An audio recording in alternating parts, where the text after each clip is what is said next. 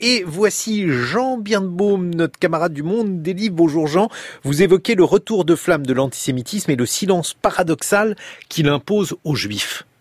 Oui, pour cela, je voudrais évoquer un intellectuel qui m'a beaucoup euh, impressionné, euh, qui s'appelle Laurent Schwartz, qui était, comme vous le savez, un grand mathématicien, lauréat de la médaille Fields, et aussi une figure, une grande figure de l'engagement anticolonialiste, notamment contre la guerre d'Algérie.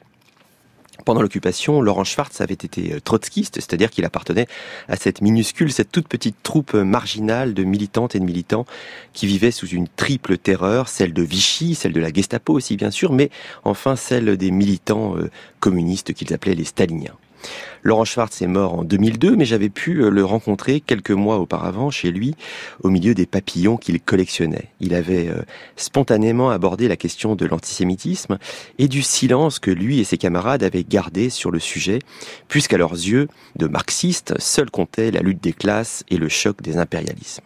Juif lui-même, et se sachant visé comme tel, Laurent Schwartz s'était fait une discipline d'occulter cette haine spécifique. Il était capable, jour après jour, de lutter contre toutes les oppressions, sauf contre celle-là.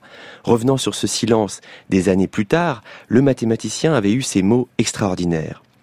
À propos de l'antisémitisme, il a dit, je le cite, nous-mêmes, nous n'avons pas trop osé l'aborder, de peur de tirer la couverture à nous.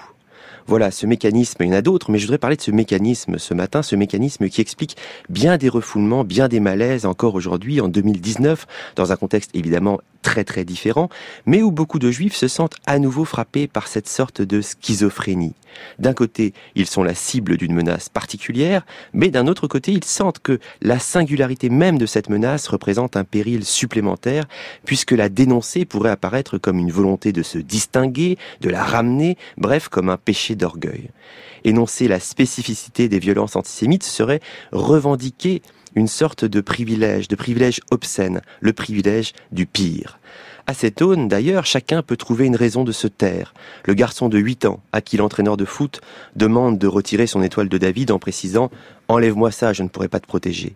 La modeste mère de famille en banlieue, à qui les policiers conseillent de déménager en lui disant « Partez, ils vous ont repéré » oui, la masse chaque jour plus importante des femmes, des hommes, des enfants qui se demandent si euh, il ne faudrait pas euh, changer de nom et qui ont rencontré cette violence et qui se trouvent aujourd'hui déchirés entre le besoin de hurler leur souffrance et la peur de passer pour des fanfarons de la persécution, des profiteurs de haine. Hier, quand les hordes nazies traquaient les juifs jusqu'au dernier et jusqu'au bout du monde, Laurent Schwartz et ses pareils refusaient d'en parler pour ne pas avoir l'air de tirer la couverture à eux. Aujourd'hui, quand les juifs constatent qu'ils sont les seuls à voir euh, leurs enfants suppliciés par des Youssouf Fofana ou abattus à bout portant par des Mohamed Merah, ils sont encore tentés de se taire, de ne piper mot, tant il est insupportable de voir la cruauté subie passer pour un motif de vanité et la malédiction retourner en élection. Jean Bienbaume dans le monde des livres aujourd'hui. Mais donc vous verrez notamment une sorte de dossier sur ce sujet et puis euh, aussi une rencontre avec la romancière euh, Hélène Frappa, les mots de passe de l'excellente Véronique Ovaldé et à la une un beau papier signé Virginie Despentes sur les carnets de Goliarda Sapienza.